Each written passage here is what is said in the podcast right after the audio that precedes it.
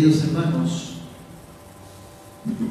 un miércoles de ceniza hoy, allá en la España católica, cuando tuvo lugar la reforma de la Orden de los Carmelitas, la gran obra de Santa Teresa de Jesús, en compañía de San Juan de la Cruz, quien ayudó a hacer esta epopeya, sucedió que el santo pasó por uno de los conventos, nos refiere el geógrafo, el padre Crisógono, y mientras que las hermanas estaban esperando simplemente que les trajese la Santa Comunión, el santo la miró y les dijo, hoy hermanas, es necesario que pasemos el día en cenizas, es decir, en la meditación. Y entonces las religiosas, dice, no hicieron otra cosa que dedicarse a meditar sobre las miserias personales.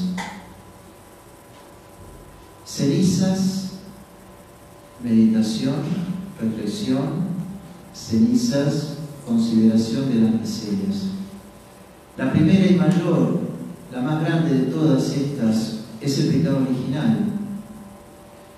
Ese pecado que nos recuerda la iglesia cuando el celebrante dice, acuérdate hombre que eres polvo y en polvo te convertirás, que fue la sentencia dada por Dios como pago, como saldo, como fruto del pecado original. En Adán, dice el apóstol San Pablo, en Adán todos pecamos.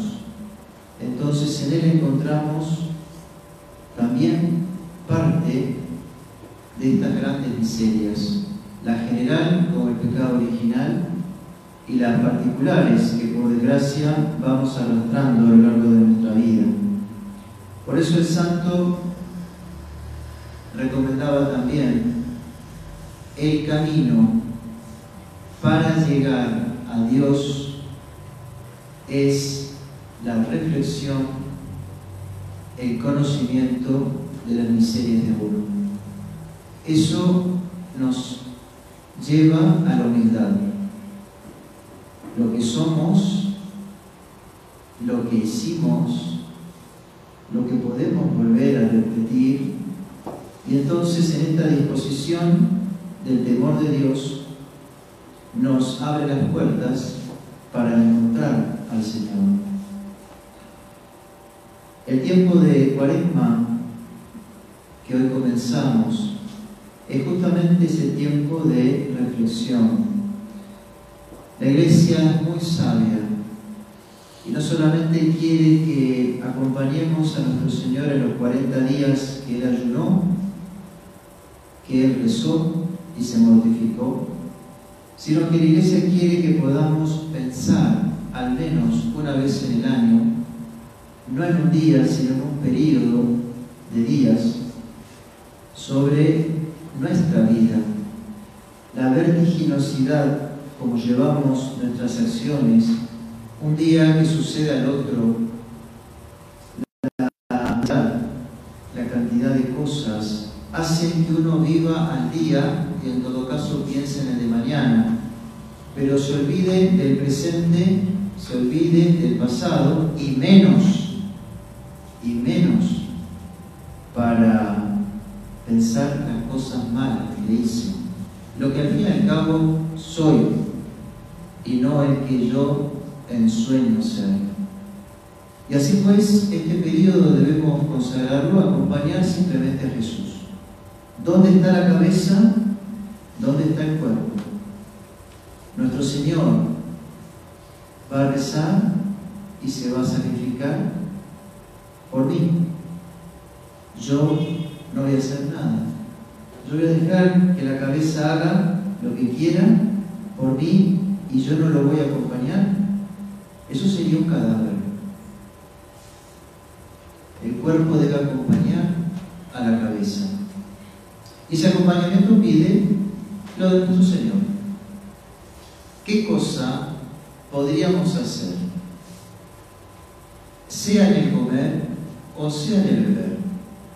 cuáles son mis gustos, qué cosas son las que más me costaría tener que dejar, porque soy de las que estoy más agarrado, apegado, porque bueno, cosas humanas que vienen a llenar un espacio en el corazón y que ahora me costaría dejar.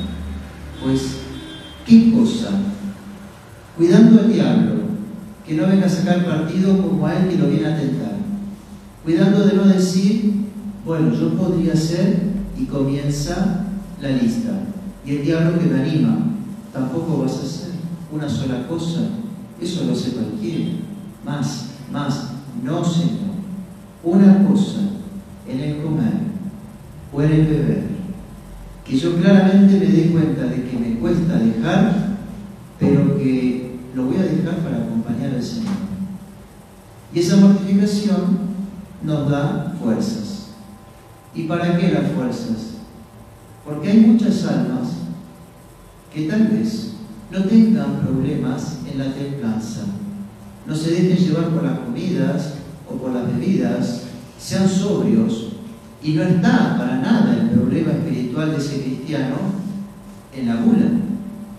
Pero es que la mortificación es una fuente de gracias para poder enfrentar lo que todos ahí sí vamos a padecer, aquellas falencias en las virtudes o erradicar ciertos vicios. Por eso es el momento de pensar, ¿cómo va mi piedad? ¿Cómo va mi piedad?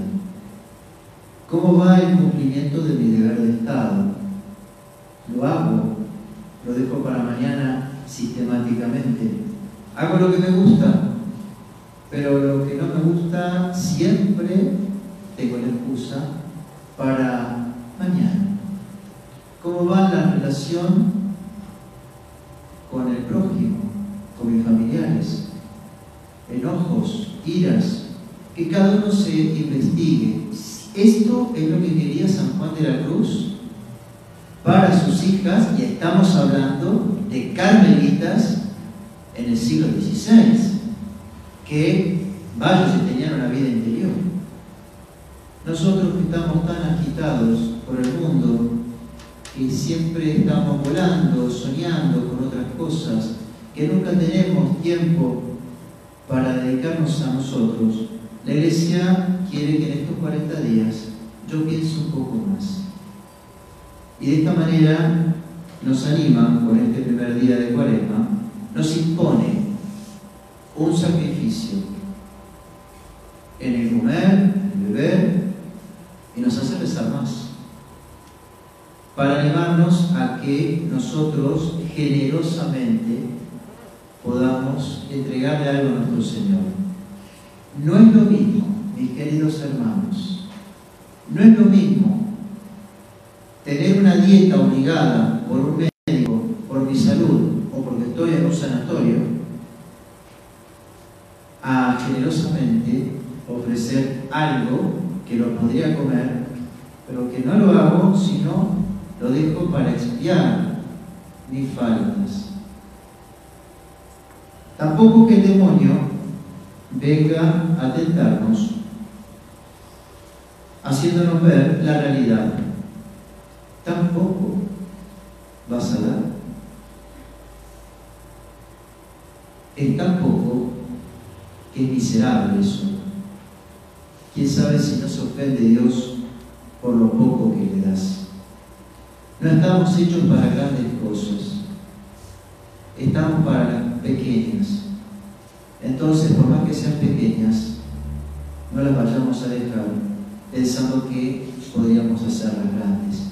Porque son estos falsos razonamientos, bien decía el Padre Pío de Satanás, que es el filósofo de la mentira, sabe muy bien engañarnos, enredarnos, generar razonamientos para concluir lo que Él quiere.